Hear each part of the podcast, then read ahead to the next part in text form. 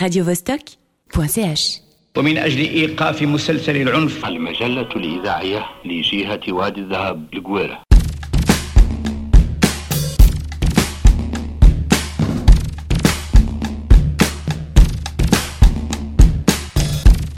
La planète bleue. Le futur est de retour. Remember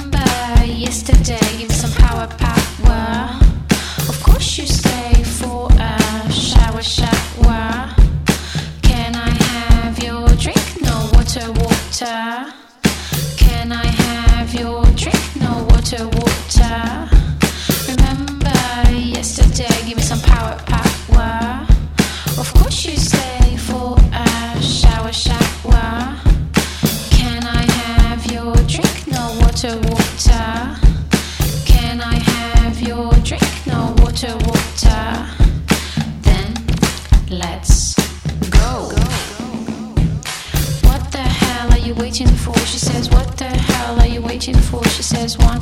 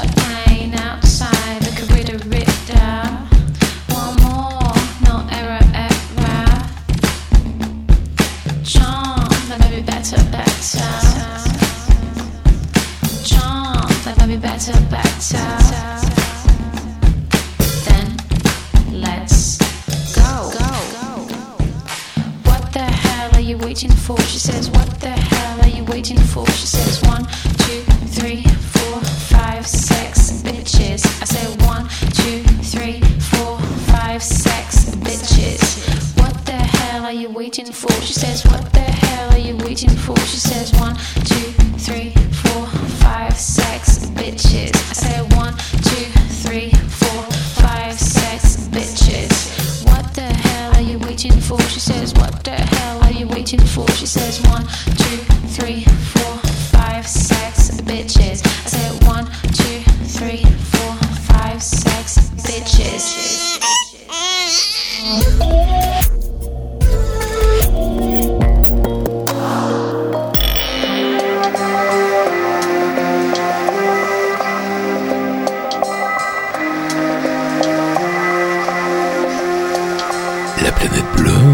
L'actualité à venir, les musiques du monde de demain.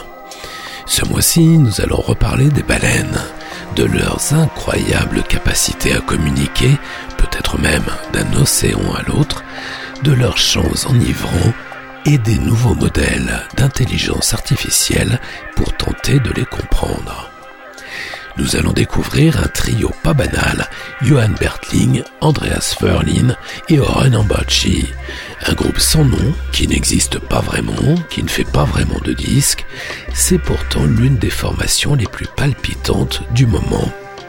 À Tokyo, nous allons découvrir le nouvel enregistrement planant de Ryuichi Sakamoto. Ça y est, ça se précise, l'homme devrait retourner sur la Lune dans deux ans. Et le prochain homme à marcher sur la Lune sera une femme, en haute définition s'il vous plaît. Nous allons découvrir la nouvelle compile du label allemand Bureau B, consacrée aux influences du krautrock. Oui oui, il y a encore des gens qui font des compiles intéressantes et créatives.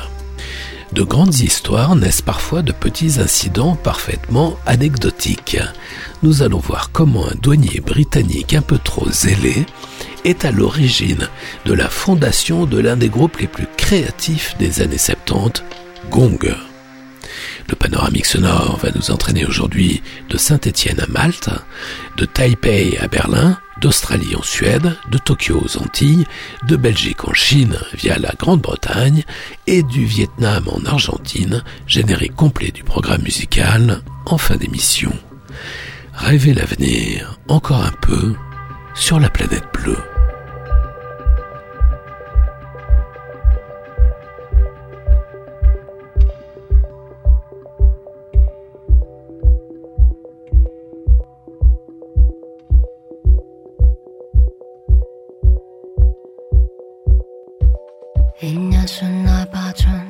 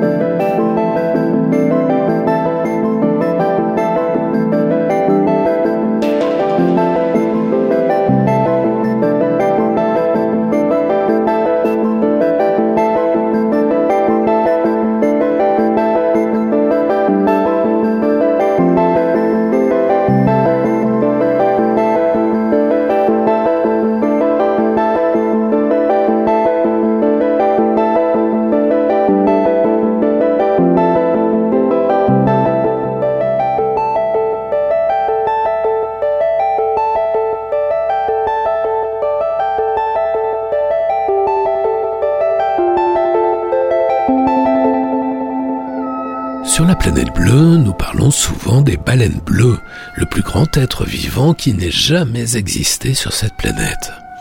Et je me demande souvent à quoi peut rêver cet immense, ce gigantesque cerveau. Plutôt que nous passionner pour ces montagnes de musique et de sensibilité, comme disait mon ami Patrice Van Hersel, que faisons-nous des baleines, nous autres pauvres bipèdes? Nous les massacrons avec les navires usines pêche industrielle équipés de harpons explosifs. Il est difficile d'avancer un chiffre précis, mais on estime environ 3 millions le nombre de baleines tuées au cours du XXe siècle. 3 millions, une Shoah subaquatique. Les baleines bleues ont été exterminées au point qu'elles ont failli disparaître. Elles ont été décimées jusqu'à ce que ne subsiste plus que 0,1% de leur population. Elles sont devenues si rares que la probabilité qu'un mâle rencontre une femelle, et réciproquement, a fait redouter leur extinction définitive. Et puis, et puis, il y a 53 ans, s'est produit un événement incroyable. C'était juste avant la création de Greenpeace et de Sea Shepherd.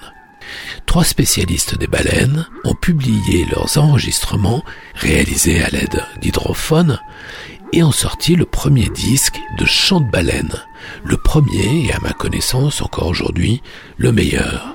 Vous le connaissez bien d'ailleurs puisque c'est précisément cet enregistrement vieux d'un demi-siècle que je diffuse régulièrement sur la planète bleue, Songs of the Humpback Whale une collection de captations exceptionnelles sans trucage ni mixage.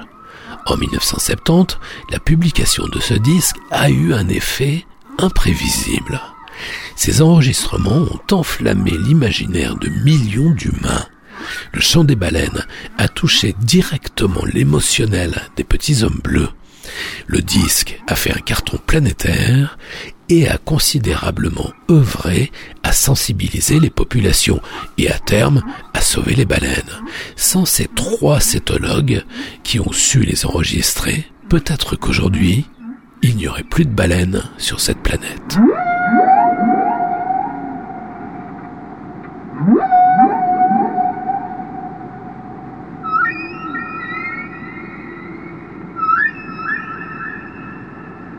Mm-hmm.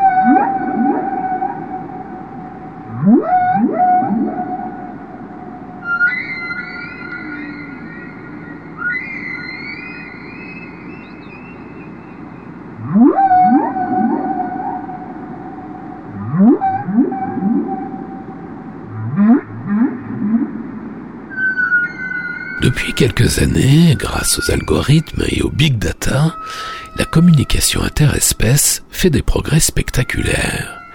Un bouquin vient de sortir proposant de faire le point sur ces nouvelles recherches. Comment parler baleine? L'incroyable avenir de la communication animale de Tom Mustill.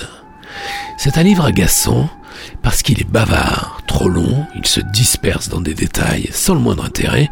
Qu'est-ce qu'on en a à foutre que le mari de la légiste porte des lunettes et une barbe bien taillée Ou qu'ils ont pris l'ascenseur pour monter au premier? En outre, il n'est pas très bien écrit, pas très bien traduit. On s'en fout des aventures ou mésaventures de l'auteur. L'épaisseur de ce bouquin aurait pu être réduite de moitié. Mais alors, pourquoi est-ce que je vous en parle aujourd'hui sur la planète bleue? Parce que la communication interespèce, sujet captivant s'il en est, est peut-être la véritable science-fiction d'aujourd'hui, tapis dans les labos de quelques chercheurs. La communication interespèce n'est pas un sujet très accessible, c'est un sujet rare, mais en devenir. Problème, l'auteur n'est ni chercheur ni scientifique. Son livre n'est pas un rapport, ce n'est pas une étude, c'est un récit très généraliste sur la vie animale, les rongeurs, les oiseaux, quasiment un récit de vacances. J'ai fait ci, j'ai fait ça, presque une publicité mensongère, une espèce de melting pot sur les langages des animaux. Malheureusement, du parler baleine, de l'apprentissage des langues grâce aux nouveaux modèles d'intelligence artificielle, comme les réseaux de neurones profonds, et de leur application aux communications interespèces, il est finalement bien peu question. Comment peut-on écrire un bouquin aussi ennuyeux sur un sujet aussi palpitant? Quel talent Ça ressemble à un verre de rosé que vous avez noyé avec de l'eau du robinet. Qui plus est publié par une grande maison d'édition. Décidément, les voix des éditeurs restent impénétrables, plus impénétrables encore que le langage et les rêves des baleines. Heureusement, le livre devient plus intéressant à partir du chapitre 7. Vous pouvez donc faire l'économie des 200 premières pages. Comment parler baleines L'incroyable avenir de la communication animale, Tom Mustil, chez Albin Michel.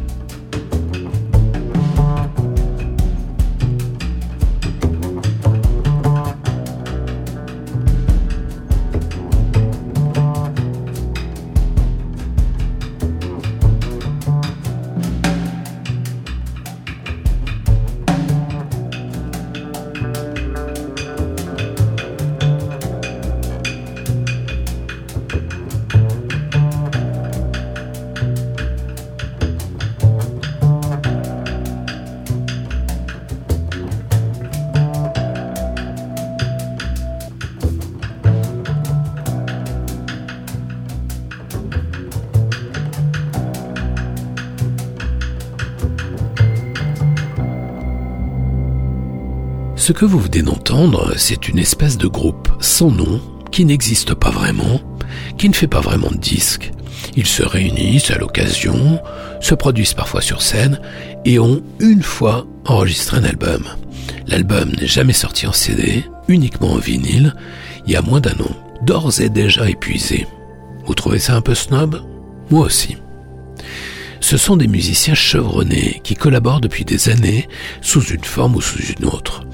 Le trio expérimental est composé du contrebassiste suédois génial Johan Bertling, du batteur suédois Andreas Ferlin et du multi-instrumentiste avant-gardiste australien Oren Ambachi. La critique les présente parfois comme un groupe d'improvisation scandinave. L'impro, vous savez, c'est le grand fantasme de la scène jazz, né il y a des décennies, qui a connu son heure de gloire dans les années 70, qui perdure encore chez les jazzeux. Heureusement, vous l'avez entendu, ce groupe sans nom vaut mieux que ça. Il n'est réductible ni au jazz, encore moins à l'improvisation. C'est une espèce de jazz très percussif, remarquablement bien enregistré, ce n'est pas si fréquent, parcouru d'effluves électroniques plutôt planantes, une fraîcheur inédite, essentiellement acoustique, une musique souvent sensuelle, minimaliste, irrésistible, un son dépouillé, pas le moindre artifice. Ici, le son est physique. Évidemment, c'est pas le genre de production à écouter sur une tablette ou un laptop. Préférez une grosse chaîne IFI d'autrefois avec des grands haut-parleurs et un super ampli.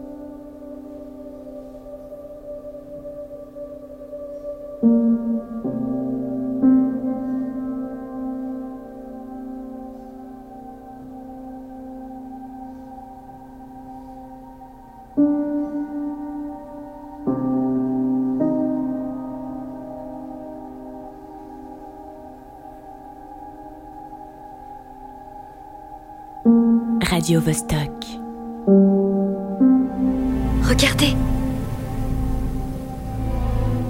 C'est ce qu'on appelle un satellite. Avant, il passait des messages partout sur la Terre. Des émissions.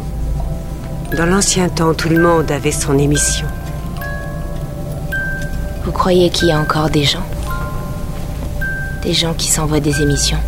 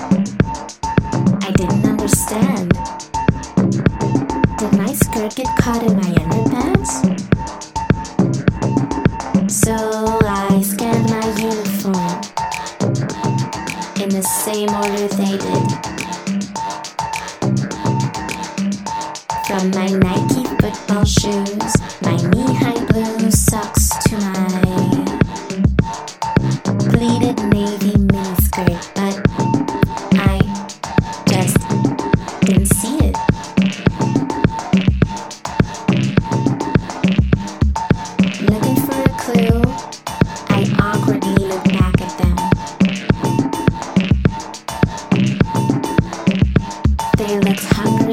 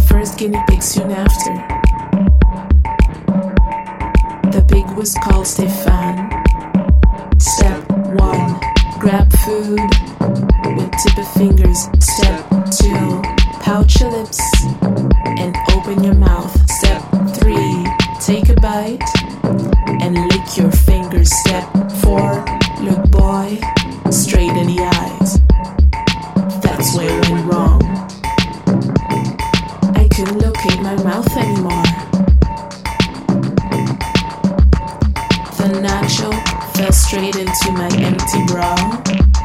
Stefan ended up with Nadia.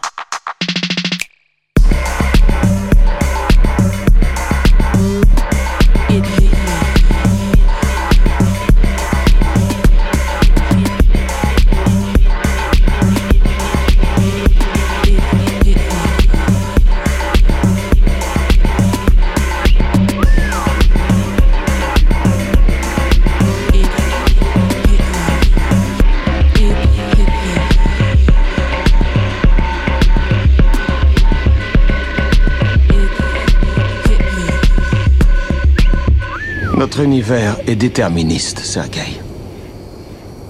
Quoi? Qu'est-ce que vous dites? Je dis que l'univers est déterministe.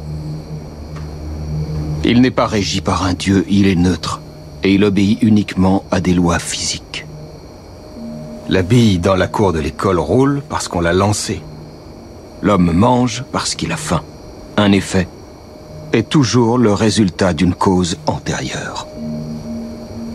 La vie que nous menons nous apparaît comme chaotique, alors qu'elle défile en réalité sur des rails, prédestinés, sans jamais dévier. Le déterminisme encore. Je sais que ce n'est pas l'impression que ça donne. Nous avons l'illusion de disposer de notre libre arbitre parce que les rails du train sont invisibles. Et nous attachons une telle importance à la subjectivité de nos choix, à nos sentiments, nos opinions, nos jugements, nos décisions. Tu as intégré mon entreprise. Tu as gagné notre confiance, tu as gagné ma confiance. Et tu voles mon code sur ta montre James Bond à la noix. Je ne sais pas de quoi vous parlez. Voilà qui semble obéir à une suite de décisions. Tu n'es pas d'accord. Il a fallu te demander à qui tu prêterais allégeance, te demander qui tu trahirais. Mais si nous vivons dans un univers déterministe, alors ces décisions résultent seulement d'un ou plusieurs événements antérieurs. De ton lieu de naissance, par exemple, de l'éducation de tes parents, de la construction physique de ton cerveau à nul autre pareil. C'est la nature face à la culture, mon ami. C'est plus complexe, plus nuancé, mais on y revient. Ce qu'on a en fin de compte, c'est une cause et un effet.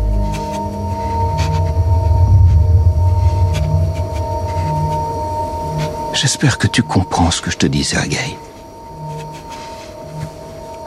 C'est le pardon intégral. C'est l'absolution. Ce n'est pas toi qui as pris la décision de me trahir. Tu étais programmé pour faire ce que tu as fait.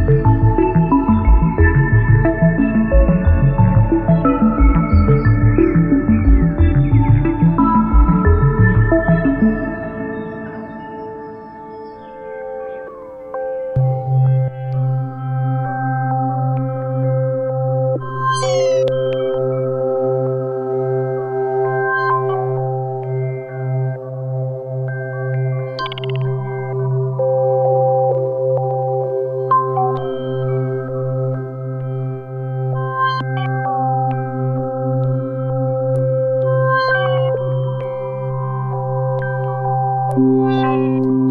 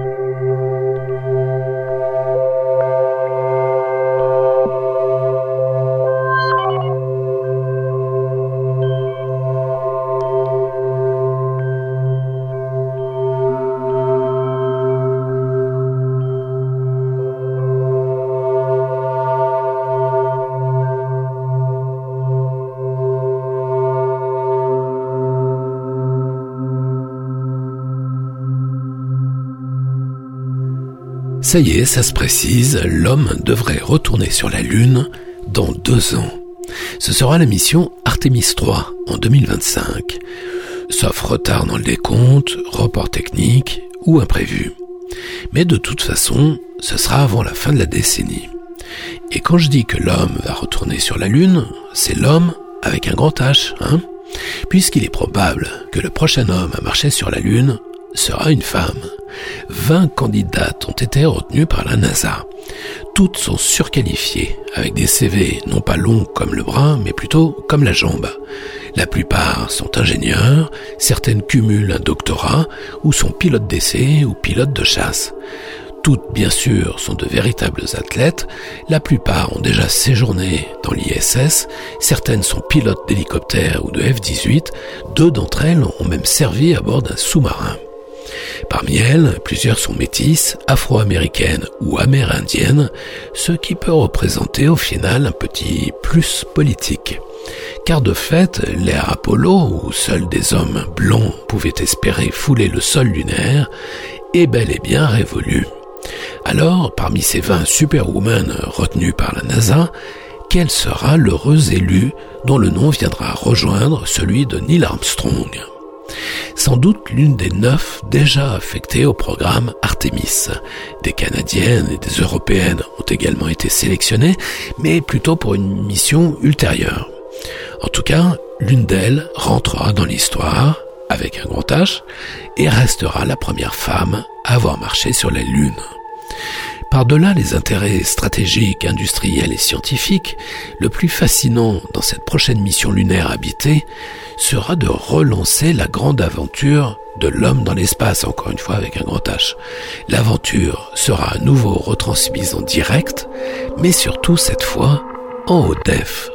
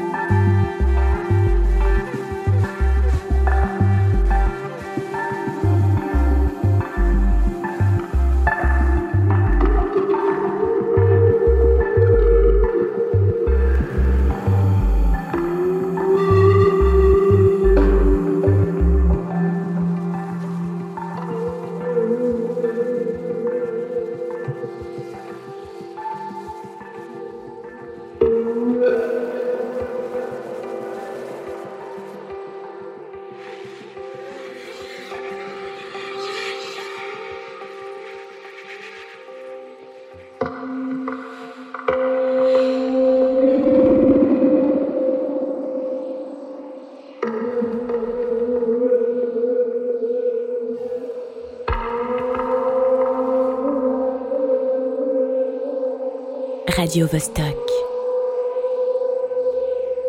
We interrupt this record to bring you a special bulletin. The reports of a flying saucer hovering over the city have been confirmed. The flying saucers are real. That was the Clatters recording. Too real. We switch you now to our on-the-spot reporter downtown. Take it away, John Cameron Cameron. Uh, this is John Cameron Cameron downtown. Uh, pardon me, madam. Would you tell our audience what would you do if the saucer were to land? Thank you. And now the thin gentleman there. Uh, the gentleman with the guitar. What would you do, sir?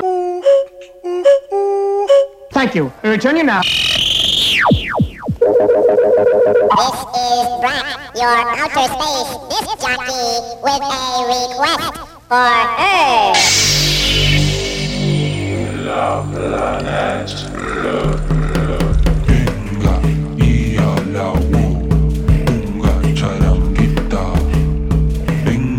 Chin chimba, chimba,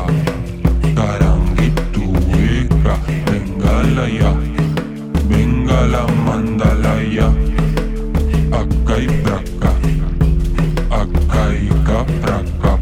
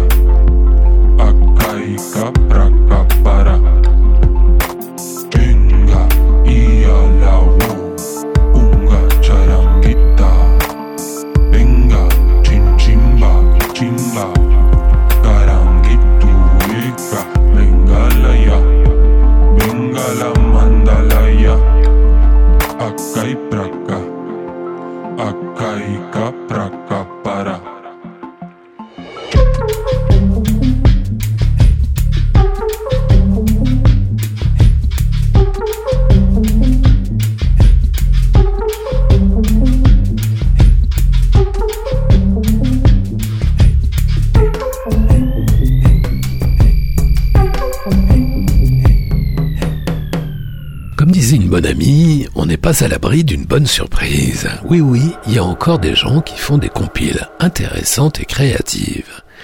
Le label allemand Bureau B publie une compile ambitieuse qui ressemble à une boîte de bonbons. Echo Neuklang, sous-titré Neo Crowd Sounds 1981-2023. Un point sur les descendants contemporains du krautrock. Rappelez-vous, fin des années 60. À Paris, la révolution mai 68 bat son plein. La société gaulliste ronronne et sclérose la France entière.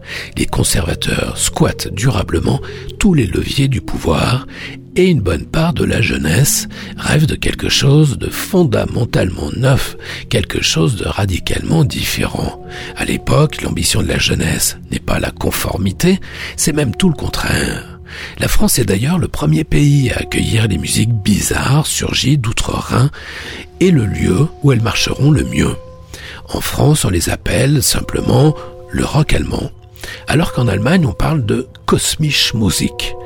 Ce n'est qu'en Angleterre qu'on utilise le terme péjoratif et un peu insultant krautrock, le rock choucroute. Pourquoi? Parce que les journalistes britanniques ont bien vite compris que le rock anglo-américain allait se voir dépassé, renversé par la créativité, par le flot d'innovation qui surgissent alors des villes d'Allemagne de l'Ouest. En effet, d'outre-Rhin, une véritable ébullition créative commence à déferler sur l'Europe. Tangerine Dream, Klaus Schulz, Kraftwerk, Cannes, Neu, Ashra Temple, Popol Vuh et une flopée d'autres. C'est un véritable foisonnement inventif qui s'abat sur le vieux continent comme un tsunami multicolore, un sacré coup de pied dans la fourmilière de la pop ronronnante anglaise et US, et ses chansons déjà assez formatées.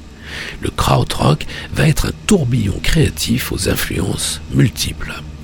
Le petit label allemand Bureau B, grand spécialiste du krautrock, s'est donc lancé dans ce projet ambitieux, ultra pointu, faire un point sur l'influence ou les influences qu'a eu le krautrock sur les compositeurs des années 80 à 2020, soit 10 à 50 ans après le frémissement originel. Et il faut bien reconnaître que c'est très intéressant, jugez plutôt.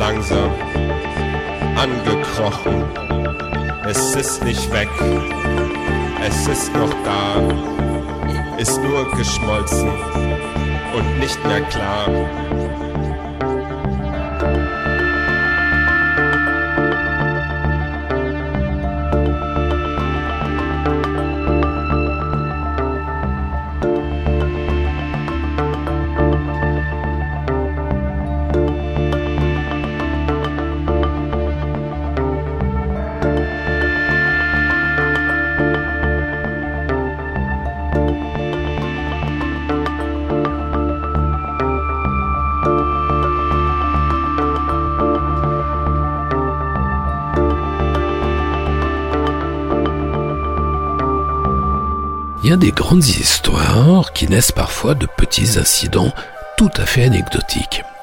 En septembre 1967, le guitariste australien David Allen, qui vient de se produire en France avec son super groupe Soft Machine, est refoulé par les services de l'émigration britannique qui se méfient de se droguer, ahurir et dépenailler. Ne pouvant rejoindre Londres, David Allen s'installe à Paris quitte Soft Machine et élabore un projet de rock cosmique qui sera à l'origine de la fondation de Gong, formation franco-anglaise qui va défrayer la chronique des années 70 par son innovation délurée, planante, joyeuse et printanière. À partir de 1971, Gong réunit autour de David Allen et sa compagne Gilly Smith le saxe français Didier Malherbe, le guitariste britannique Stevie Lage, le bidouilleur de synthé Tim Blake et une constellation de musiciens qui vont rejoindre Gong à un moment ou à un autre, parmi lesquels Michael Field et Stevie Winwood. Excusez du peu. De 71 à 75, Gong sera un véritable laboratoire avant-gardiste, une révélation esthétique représentative des courants planants de la fin des 60s et des idéaux de mai 68 très populaires en France. Communauté hippie plus que véritable groupe, Gong invente une planète au confluent du jazz, du planant, mêlant contine au nonsense britannique, science-fiction, humour dadaïste et une pointe de mysticisme oriental. Les années 70 et 80 ont ainsi été marquées par un bouillonnement créatif d'une intensité jamais égalée. Le rouleau compresseur du marketing n'avait pas encore laminé la créativité. L'époque était audacieuse, marquée d'une vigoureuse dynamique d'innovation sans précédent et sans suite. Elle a vu atterrir des escouades d'ovnis ultrasoniques j'ai voulu retrouver pour vous, camarades écouteurs, une rareté absolue. Un titre du fameux Australien David Allen, guitariste de Soft Machine d'abord, de Gong ensuite, un titre sublime extrait de son album solo Good Morning. Ce morceau, Wise Man in Your Heart, simultanément rythmé et planant, sensuel et entêtant, a été réenregistré par Gong en l'an 2000. Mais il n'était évidemment pas question de vous présenter autre chose que la version originale de David Allen. Et je ne voulais pas non plus vous imposer les craquements de mon vinyle d'époque, le son du feu de bois, ni un MP3 pourri.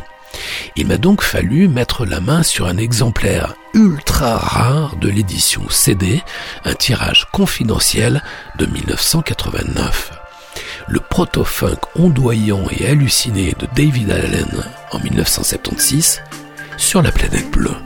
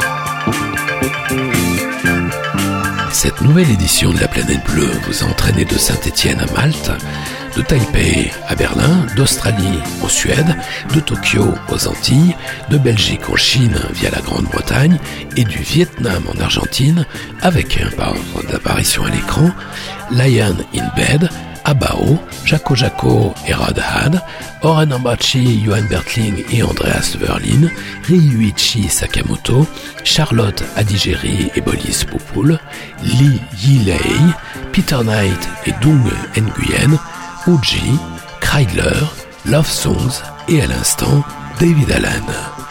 Retrouvez les références de tous ces titres et podcastez l'émission sur laplanètebleue.com. La planète bleue, libre, indépendante et non alignée, partout, toujours, tout le temps, en FM et en DAB, en streaming et en podcast, sur laplanètebleue.com, sur Mixcloud, sur iTunes et sur Spotify. La planète bleue. Yves Blanc. Prochain départ pour la Terre. Plus tard, plus loin, peut-être.